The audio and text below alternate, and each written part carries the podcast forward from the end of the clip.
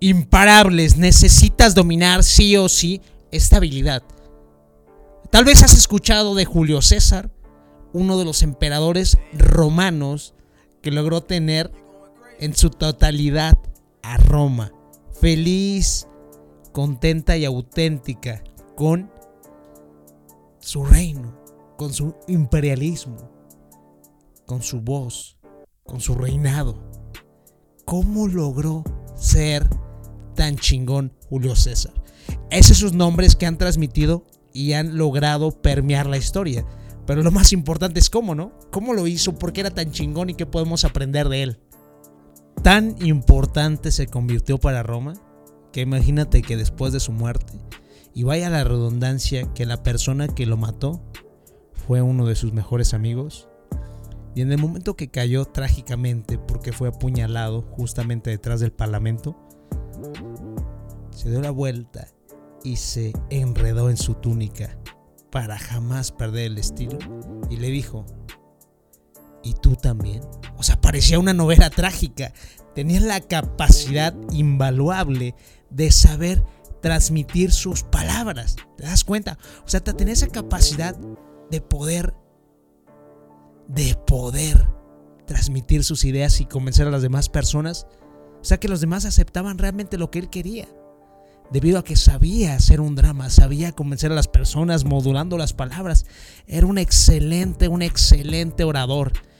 Y sin lugar a dudas sabía la importancia que tenía que tener un rey, un emperador, un líder, una persona importante que es darle el espacio al pueblo, darle el espacio a las demás personas para que también reciban algo a cambio. A lo mejor no lo hizo de la manera más positiva, pero sí dio el punto de partida que es comprender que tienes que darle algo a las demás personas. El que hizo, no me digan que no han escuchado esta frase, al pueblo pan y circo. Él realizó en aquellos momentos en el Imperio Romano este, y en el Coliseo Romano, vaya la redundancia, batallas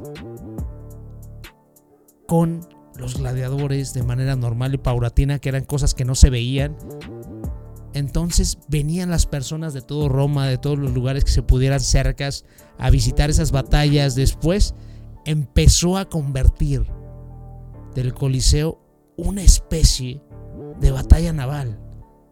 Obstruía los canales, llegaba a traer agua, había minibarcos luchando y siempre existían ganadores y perdedores. Hizo tan increíbles eventos que realmente logró tener una posición y poder y estatus antes de ser emperador y después de emperador también, debido a que siempre estuvo él engardonado con la fama, con el estilo, con el poder, demostrando que él era superior a los demás debido a la forma de pensar, debido a la forma de moverse, debido a la forma de comunicarse. Una vez, cuando tenía justamente una cita súper importante y me parece que iban a venir unos invitados, posiblemente otros reinos, hizo algo increíble. Trajo a Cleopatra, Cleopatra de Egipto. Entonces imagínate, empezó a crear alianzas con otros reinos, con otras civilizaciones. Comprendía la importancia de una diplomacia. Comprendía la importancia de darle al pueblo esa capacidad de ser escuchado, porque a lo mejor anteriormente jamás se había recibido atención. No es como que les diera dinero, pero te lo aseguro, en el momento de crear esos enormes eventos, la calle principal de Roma se llenaba de todos los invitados y todas las personas que venían a traer dinero a final de cuentas a Roma. Todas las oportunidades que realizó. A final de cuentas te aseguro que sus sus súbditos estaban contentos, sus enemigos lo tenían miedo debido a la influencia que tenía, que tenía debido a controlar los medios sociales que en esos momentos eran los eventos. Él tenía la capacidad de crear política. Dominaba la palabra. Entonces, aquí que queda de aprendizaje. Necesitamos dominar sí o sí nuestra expresión verbal. Sí o sí tenemos que empezar a modular nuestra voz, a empezar a utilizarla. Hablas, hablar desde el diafragma, no solamente con la boquita, así como hola, ¿cómo están?